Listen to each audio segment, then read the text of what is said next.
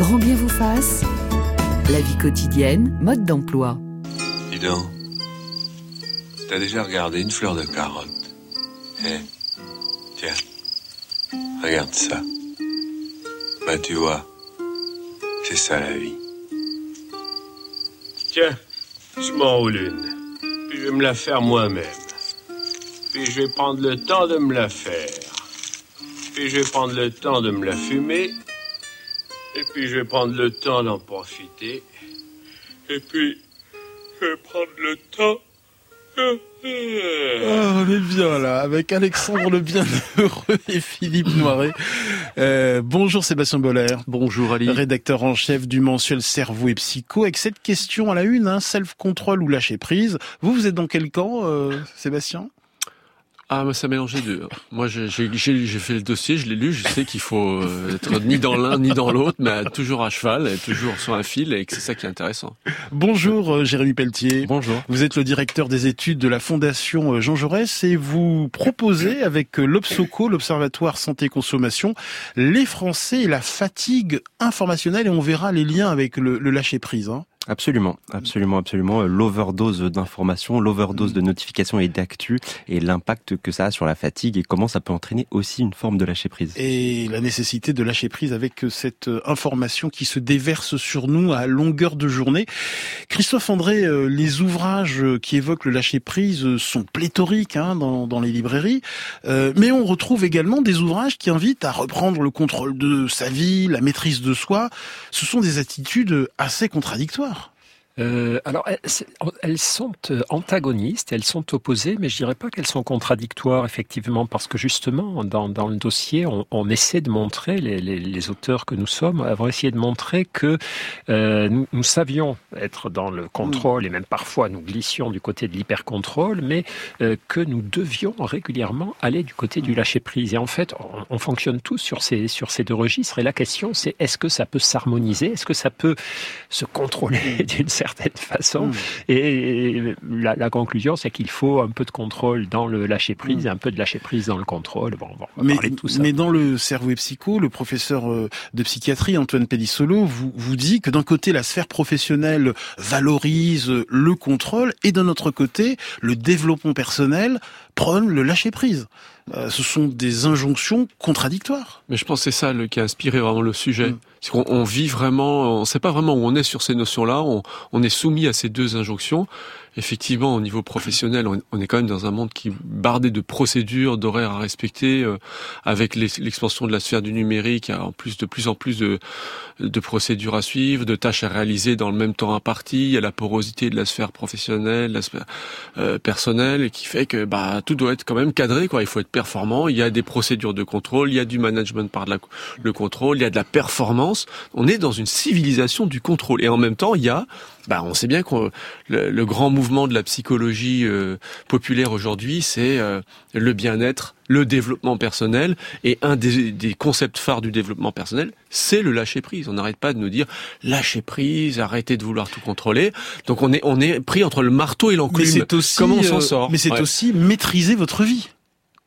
Évidemment. Bah oui, on le voit à nos échelles personnelles, comment euh, s'optimiser, comment aussi optimiser euh, bah, l'éducation et le futur des enfants parce que l'hypercontrôle touche aussi les, les, plus jeunes, et il y a beaucoup, beaucoup moins de place pour euh, la respiration spontanée, le, les phases d'ennui, de vagabondage que qu'ont pu connaître par exemple nos parents. Bonjour Chrissy Pellédouel. Bonjour Annie. Vous êtes la co-autrice de la revue Grand Main vous fasse, consacrée au sens de la vie, actuellement au kiosque, et vous avez passé 17 ans au mensuel Psychologie Magazine, et, et vous en avez vu passer des ouvrages qui nous invitaient à lâcher prise. Ah, Est-ce que, au bout de tout ce temps, vous avez euh, saisi ce qu'était le lâcher prise? Eh bien non, toujours pas. Je suis désolée de vous le. C'est quand même un peu un mot valise, le lâcher prise. Un, vous savez, c'est un peu comme la bienveillance. Mmh ou euh, le pardon, on ne sait pas trop ce que ça recouvre. Alors chacun fait un peu sa petite sauce. Euh, non, je ne sais toujours pas clairement Mais... ce qu'est le lâcher prise. D'ailleurs, Christophe euh, vient de le dire, Sébastien l'a dit aussi. Tout le monde est à la recherche de ça. L'ancien psychanalyste et hypnothérapeute François Roustan, lui, il avait une, dé une, une euh, définition. Il disait que c'est renoncer aux intentions, au projet et à la maîtrise. Alors vous voyez que c'est vaste quand même. Mm.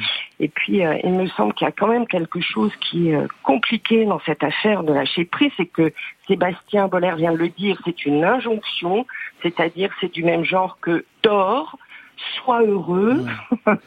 et, vraiment, évidemment, euh, une injonction comme ça est impossible euh, ou très difficile à, à, réaliser. Et d'autant plus, si je puis dire, si euh, parce qu'il y a avant d'arriver à lâcher prise, il y a peut-être d'autres choses conjointement des choses mm. à régler. C'est-à-dire si on est extrêmement déprimé, euh, ça paraît compliqué de lâcher prise en même temps, peut-être même, n'est-ce pas, euh, très euh, conseillé. Enfin bon, là-dessus, je pense que Christophe, le psychiatre, notre psychiatre préféré, en sait plus long que moi. Si je vous comprends bien, Christina. ça me paraît être vraiment des injonctions hmm. et c'est typique de tous les ouvrages de développement personnel, vous l'avez dit. voilà, ce sont des recettes. Hein, parfois, ça s'apparente à des recettes. Si je vous comprends bien, Christina, si je vous comprends bien, ce qui vous gêne le plus, c'est pas tant le contenu de ce qu'est le lâcher prise que les injonctions liées au lâcher prise. Voilà, les injonctions, c'est le une fois de plus, il faut alors il faut être détendu, il faut dormir, il faut manger sainement, mais euh, mais en réalité, pour revenir à ce que vous disiez au début de l'émission, je ne sais pas réellement ce que ça recouvre cette idée de lâcher prise. Est-ce que c'est une question physique, de posture?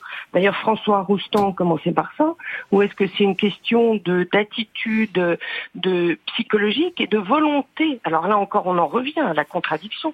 De volonté de lâcher. Mais de, en, effet, de lâcher quoi? De lâcher qui? De lâcher ses angoisses? On sait bien que c'est pas si facile que ça, quoi. Mmh. Christophe André. Oui, Christina souligne le, le, côté très vaste du lâcher-prise. Alors c'est vrai que si on cherche à décortiquer, on voit un peu mieux à quoi ça peut correspondre. Par exemple, il y a un lâcher-prise attentionnel euh, que poursuivent les psychanalystes. Ils parlent de ce qu'on appelle l'attention flottante, c'est-à-dire ils écoutent leurs patients, mais sans se focaliser sur tel ou tel mot il se laisse réagir de manière un peu intuitive. Il peut y avoir aussi un lâcher-prise émotionnel, c'est-à-dire je, je, cesse de bloquer mes émotions et je me permets de pleurer ou de dire que je suis pas content. Il peut y avoir un lâcher-prise comportemental. J'essaie de monter une satanée étagère qui me résiste. Ça fait un quart d'heure que ça ne marche pas et je ferais bien de lâcher prise avant de m'énerver complètement et de la détruire, d'aller marcher dehors, de respirer et d'y revenir le lendemain. Donc c'est tout ça le lâcher prise. C'est ça aussi qui rend la chose compliquée. Euh, mais pour bien comprendre le lâcher prise, Christophe, euh, il faut d'abord euh, s'attarder sur la notion de, de contrôle. Euh, le mot contrôle revêt plusieurs sens. Dans le Robert, c'est la vérification d'actes, de droits, de documents. C'est la vérification du bon fonctionnement, mais c'est aussi le fait de maîtriser de contrôler. De maîtriser volontairement. Mm. Parce qu'il y a beaucoup de choses qu'on maîtrise involontairement. Les, battements de notre cœur, notre digestion, tout ça se fait, notre corps maîtrise parfaitement mm. ça. Donc si c'est notre corps, c'est nous. Mais dans le contrôle, il y a la notion d'intentionnalité et de volonté. Et là aussi, ce qui rend les choses compliquées, c'est que parfois il y a des choses qu'il vaut mieux ne pas chercher à contrôler.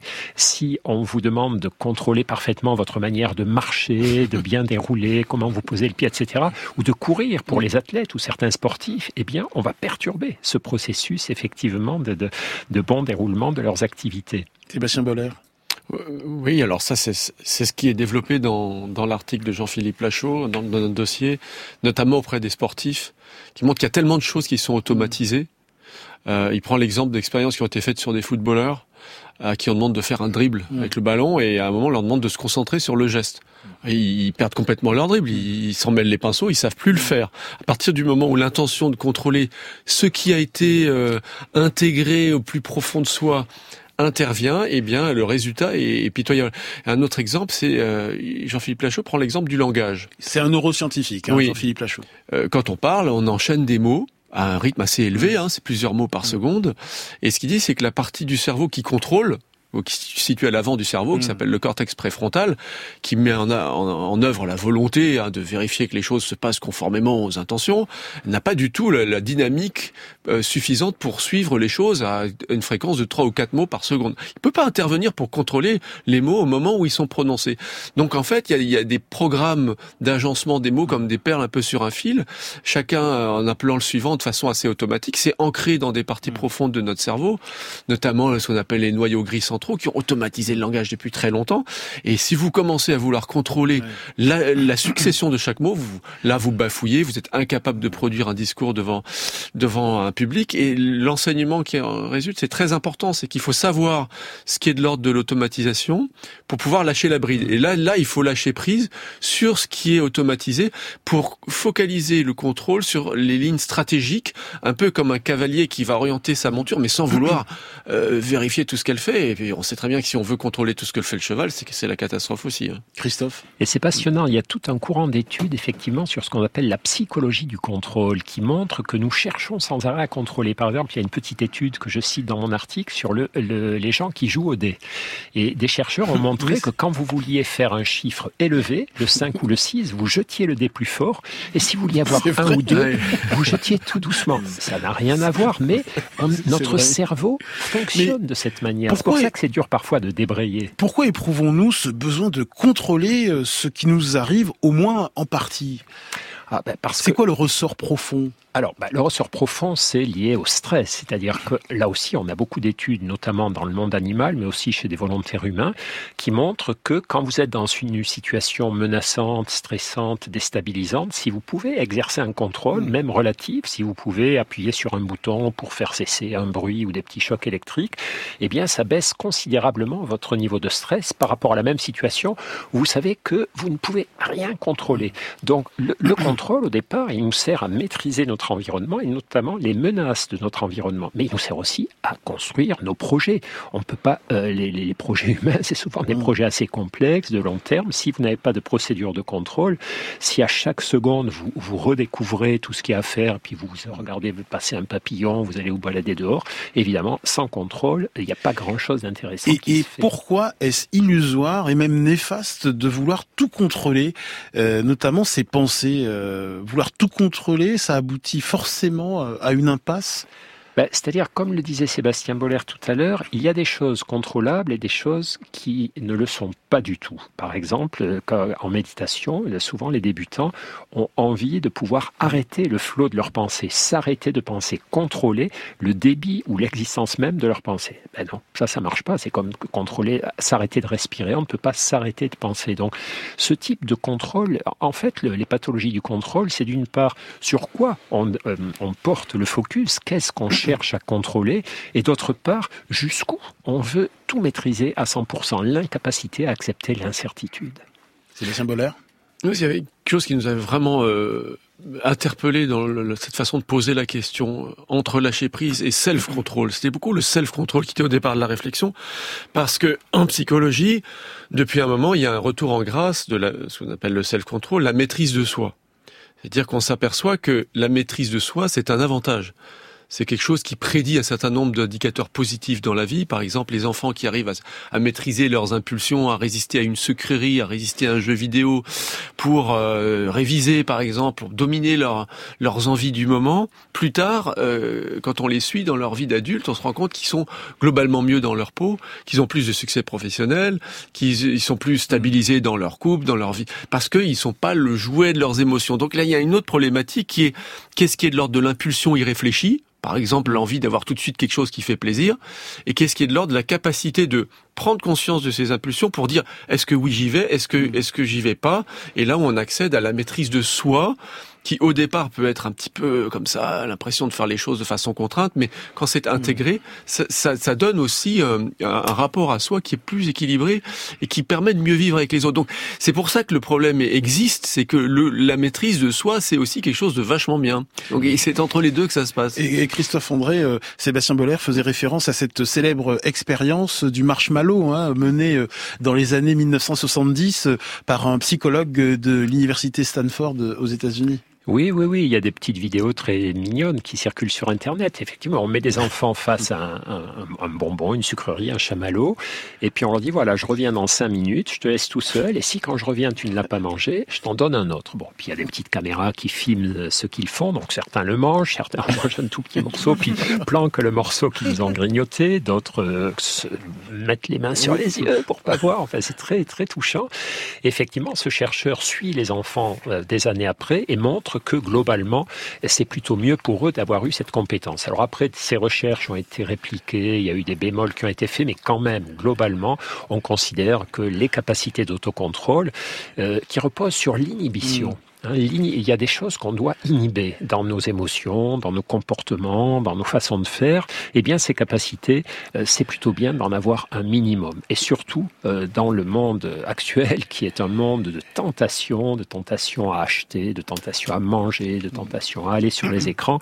Et là, c'est un, monde dérégulateur de l'autocontrôle. Ça, c'est très important. Mm. J'espère qu'on pourra en parler un peu, parce qu'il n'y a pas juste les impulsions venues de nous, il y a aussi la manipulation mm. de nos impulsions.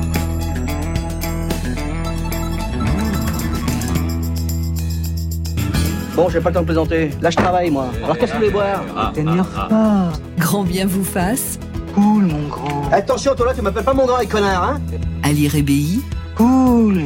Sur France Inter. Et, le personnage de, de Daroussin euh, qui me fait penser à notre technicien Kevin Pelot, tout en lâcher prise en, régie. Et ce matin, on s'intéresse donc à la notion de, de, lâcher prise. Comment vraiment lâcher prise cet été? Euh, Comment trouver un subtil équilibre entre le self-control et le lâcher prise? Ce sont des questions que l'on se pose avec le mensuel Cerveau et Psycho. N'hésitez pas à poser vos questions euh, et à témoigner au 01 45 24 7000. Et on l'attend tous. Bah, C'est la question pertinente ah bah, de Marie-Laure Zonshine de femme actuelle. Christophe, vous avez laissé tout à l'heure au repos cette bibliothèque avec euh, le marteau, la clé Allen qui rentre pas. Vous êtes allé faire un petit tour. Mais vous revenez. Elle est toujours là, cette bibliothèque pas montée. Donc vous faites quoi? Est-ce à dire que vous avez démissionné, vous avez refusé l'obstacle, vous avez abandonné? Elle est toujours là. Alors, ben, en allant faire un tour, il s'est passé deux trucs. D'abord, euh, je me suis un peu calmé, en théorie.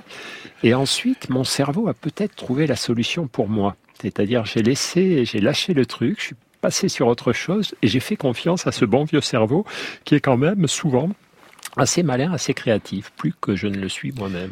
Si j'ai bien compris, si je poursuis la, la, la, question de, de Marie-Laure, euh, c'est une forme d'acceptation du réel, le, le lâcher prise, euh, accepter ce qui est là, ce qui ne revient pas à dire, c'est bien hein, ce qui se passe, mais on accepte ce qui est là. Alors, j'ai un peu peur qu'en passant du lâcher-prise à l'acceptation, on passe d'un énorme concept à un autre énorme concept. Ben, c'est le dans votre article dans Cerveau et Psycho, vous faites le lien entre bah les deux. Hein. Mais mais c'est vrai. C'est en fait le lâcher-prise intentionnel en général.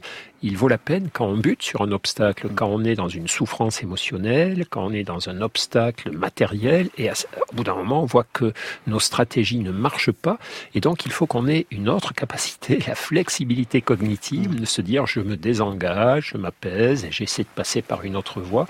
Et le lâcher prise, c'est tout ça effectivement, et c'est accepter qu'à cet instant, eh bien, euh, les choses ne se passent pas comme je le voudrais ou comme j'essaie de les, contrôler. Donc c'est une étape de résignation quand même. Ça reste une forme de démission en. Alors oulala, résignation, démission, nous on n'aime pas trop parce que c'est des mots où il y a une sorte de jugement. Elle est remontée, voilà. On préfère acceptation, c'est-à-dire les choses sont comme ça. C'est pas exactement ce que j'aurais voulu, mais je dois accepter que ça soit mm. comme ça. Ça ne veut pas dire renoncer à agir, ça ne veut pas dire me soumettre au réel, ça veut dire je prends du recul, je prends de l'élan et j'y reviens différemment. Mais ça se travaille. Mais oui, oui, ça se travaille. Euh, Christophe, que nous dit la, recherche scientifique sur les bienfaits de l'acceptation? Euh, Je pense aux recherches menées en 2018 euh, par l'équipe d'Iris Moss de l'Université de Californie. Oui, oui, oui. Ben, L'acceptation, c'est alors souvent on, on pense que c'est juste une vertu psychologique et qui a comme vertu de nous calmer, calmer notre cerveau, mais en fait, euh, ça apaise aussi notre corps et notre cœur. Quand on regarde les pulsations cardiaques, par exemple, de personnes euh, qui sont en train de rédiger un texte un peu douloureux pour mhm. elles, et puis qu'on leur demande de, de, reprendre ce texte en, en, jugeant ce qui leur est arrivé, est-ce que c'était bien ou est-ce que c'était mal, ou, en acceptant simplement que ça s'est passé comme ça, ils n'avaient pas pu mhm. faire autrement, eh bien on voit que l'acceptation, le, le, lâcher prise, là on lâche prise sur, en matière de jugement, euh, nous fait du bien physiquement, nous apaise corporellement et pas seulement psychologiquement. Bonjour Chantal, bienvenue. Oui, bonjour. Vous allez bien Ça va Oui, ouais, ça va, autant que faire se peut, comme tout le monde. Ça vous parle ce que vient de dire euh, Christophe là sur euh, Oui, oui, oui, ça me parle d'autant plus que je, je, je ne connais pas Christophe André, mais je le connais tellement par euh, ses paroles et par, l'avoir entendu.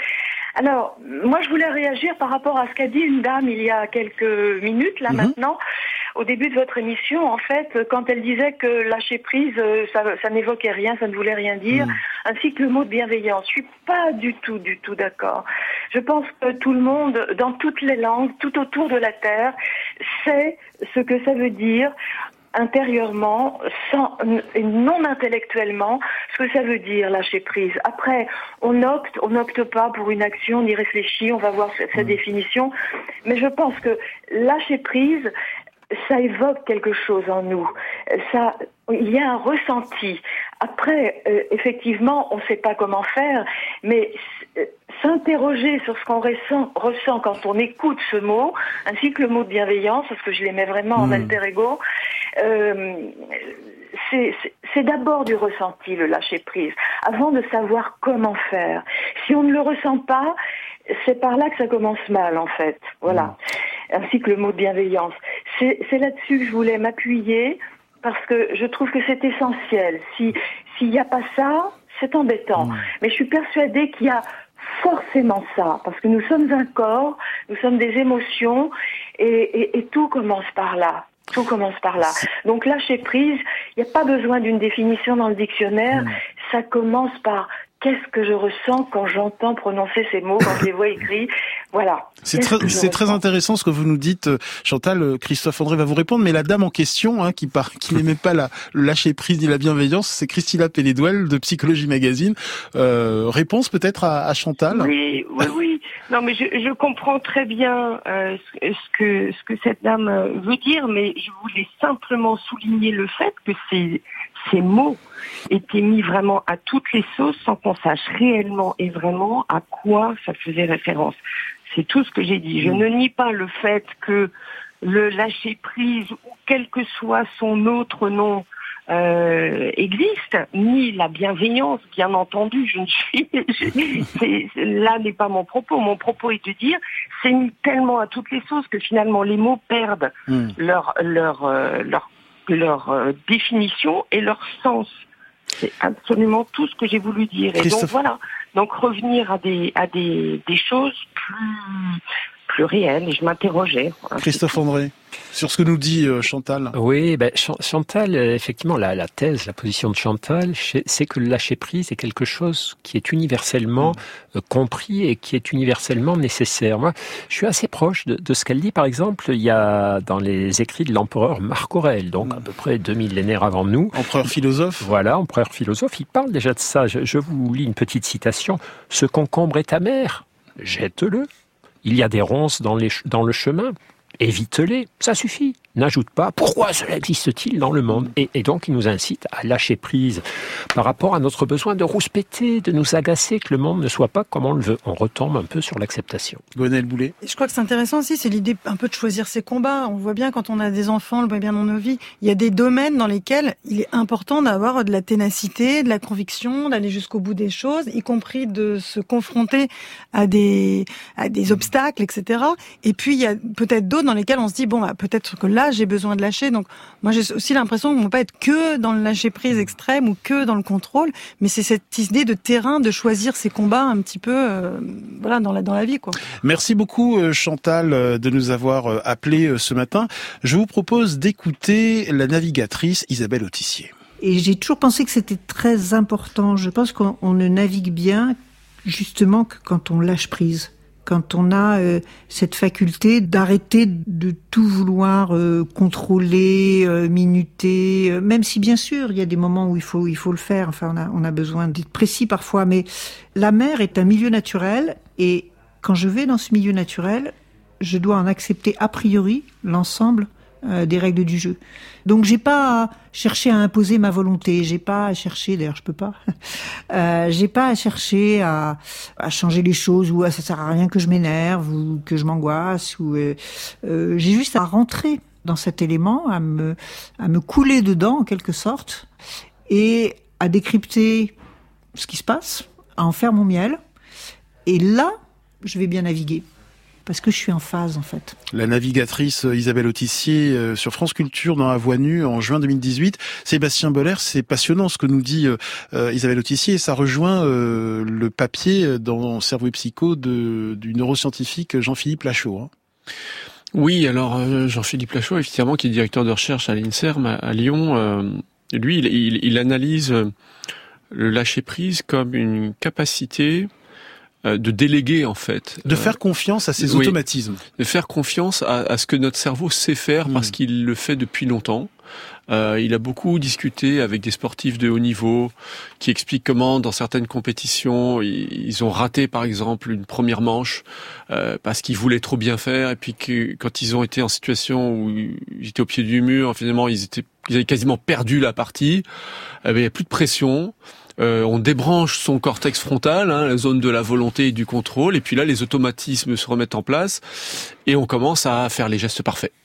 Euh, et, ça, c'est un enseignement hein, de ces études-là de, de, psychomotricité, de psychologie du comportement. C'est que l'une des clés du lâcher prise, c'est arrêter de vouloir et accepter de rater. Ah bah c'est une oui c'est une c'est une des clés.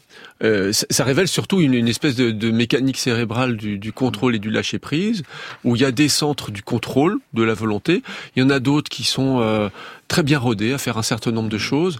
Euh, il prend l'exemple par exemple d'un musicien de jazz par exemple pour pouvoir improviser il faut d'abord avoir dans les doigts de façon quasiment automatique ben, plein de standards, plein de thèmes, plein de plein de gammes de toutes formes mineures, majeures, toutes les tonalités. C'est ancré et il y a un moment, il faut laisser les doigts partir un petit peu. Et pour ça que l'exemple de l'étagère est toujours intéressant parce que j'y reviens. Moi, ça m'avait fait penser, Christophe, à, à la situation d'un manager euh, qui, qui est garant en fait d'un cap, d'une stratégie. Il a plein de gens euh, bah, qui sous ses ordres, et en fait, il y a celui qui cherche à contrôler ce que font les ses, ses collaborateurs, c'est la catastrophe. Et puis celui qui se dit, bah de toute façon, euh, moi je suis pas là pour tout contrôler. Je vais, je vais faire avec ces, autres, ces entre guillemets automatismes de l'entreprise. Je vais les laisser euh, chacun dans leur mission. Et là, ça marche très très bien, à condition de focaliser le contrôle sur les grands axes stratégiques. Ce que fait l'improvisateur de jazz aussi. Mmh. Il a un schéma d'ensemble de ce qu'il veut faire. Et il faut surtout pas qu'il bride trop ses doigts. En l'occurrence, en fait, ces noyaux gris centraux qui sont les zones de contrôle automatisées euh, de la motricité. Belle image que celle du, du jazzman. Euh, Yves euh, nous livre cette réflexion. Le lâcher prise est un contresens. Si l'on n'a plus de prise, on tombe. Il faudrait plutôt dire lâcher l'emprise. Pas mal, Christophe. Oui, ou hein détendre, ou choisir une autre prise, effectivement.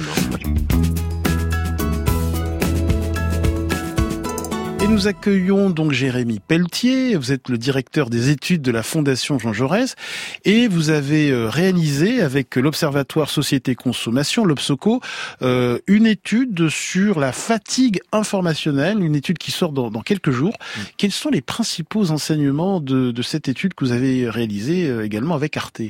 Alors vous savez qu'on est euh, bombardé euh, d'informations, on est bombardé euh, d'actualités en permanence. Et justement ce qu'on voulait voir c'était est-ce qu'il y a un impact justement de son bombardement permanent dans la vie des individus, dans leur façon de penser, dans leur anxiété, dans leur sentiment de stress ou autre?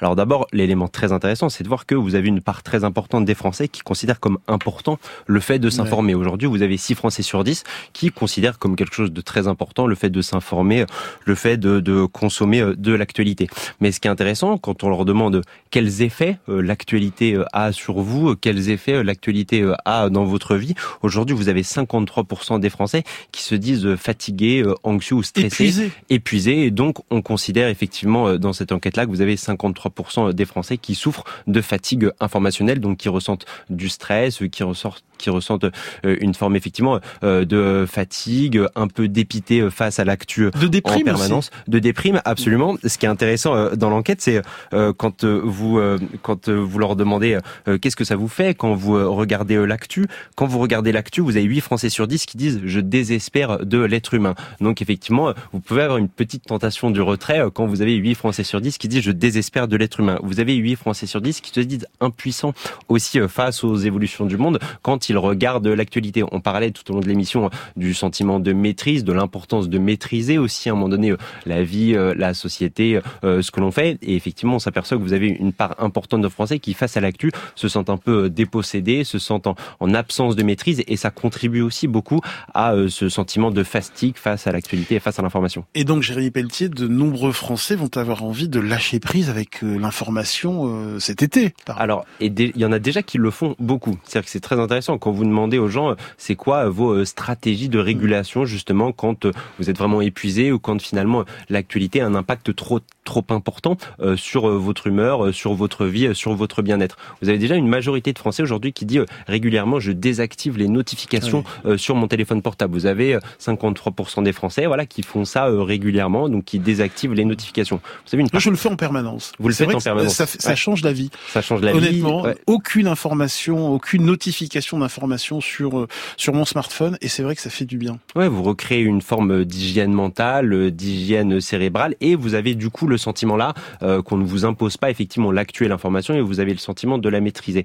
Deuxième stratégie euh, de régulation et d'autorégulation, c'est le fait de contrôler son temps d'écran. Euh, on pensait que c'était quelque chose d'assez minoritaire, d'assez à la marge, et en fait, on s'aperçoit que vous avez beaucoup aujourd'hui de Français, de Français, de Français qui disent, qui disent régulièrement, en tout cas, contrôler effectivement leur temps d'écran. Et vous avez une part importante de Français aujourd'hui aussi qui vous disent, bah, j'éteins spontanément et régulièrement la télévision, finalement pour me protéger effectivement de l'afflux néfaste de l'actualité et de l'information sur mon bonheur. Et en effet, vous parliez des vacances. Les vacances c'est un très bon moment mm. pour sortir de la dépendance face à l'actualité, pour sortir de la dépendance face à l'information. On connaît tous effectivement ce qu'on appelle le FOMO, la crainte de rater quelque chose, rater quelque chose, de ne pas être au courant de quelque chose. Euh, bon, je crois que les vacances, pour le coup, c'est le bon moment pour rebondir aussi euh, sur ce que j'ai dit tout à l'heure, de faire confiance à ses automatismes et à ses connaissances pour un petit peu se dégager du flux d'actu, qu'on n'est pas obligé d'être au courant euh, à la minute où ça sort. Jérémy Pelletier, il y a ce chiffre 40% des personnes interrogées dans cette enquête très solide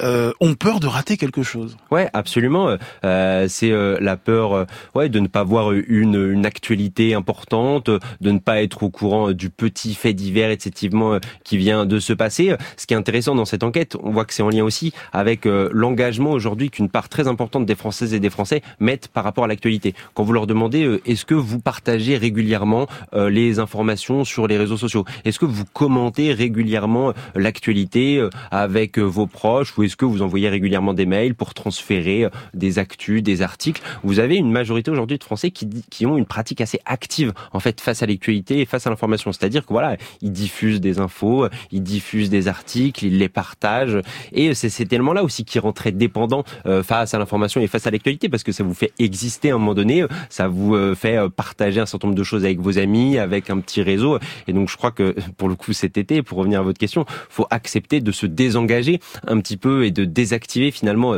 euh, un truc très effectivement actif euh, par rapport à l'actu et par rapport aux, réseaux sociaux et par rapport à l'information. Et d'une façon générale, faut se désengager aussi un petit peu, dire que c'est pas très grave si vous mmh. n'avez pas partagé euh, l'information qui vous intéresse sur votre compte Facebook ou sur, vos comptes, sur votre compte mmh. Instagram. C'est intéressant. Dernier élément, quand vous demandez aux gens dans une autre enquête, qu'est-ce que vous faites pendant les vacances Est-ce que vous avez tendance à raconter ce que vous faites? Vous avez une part assez importante des Françaises et des Français qui dit oui, je raconte. Vous avez 4 Français sur 10 à peu près qui disent je raconte par message, par texto à mes amis. Je peux raconter aussi par les réseaux sociaux.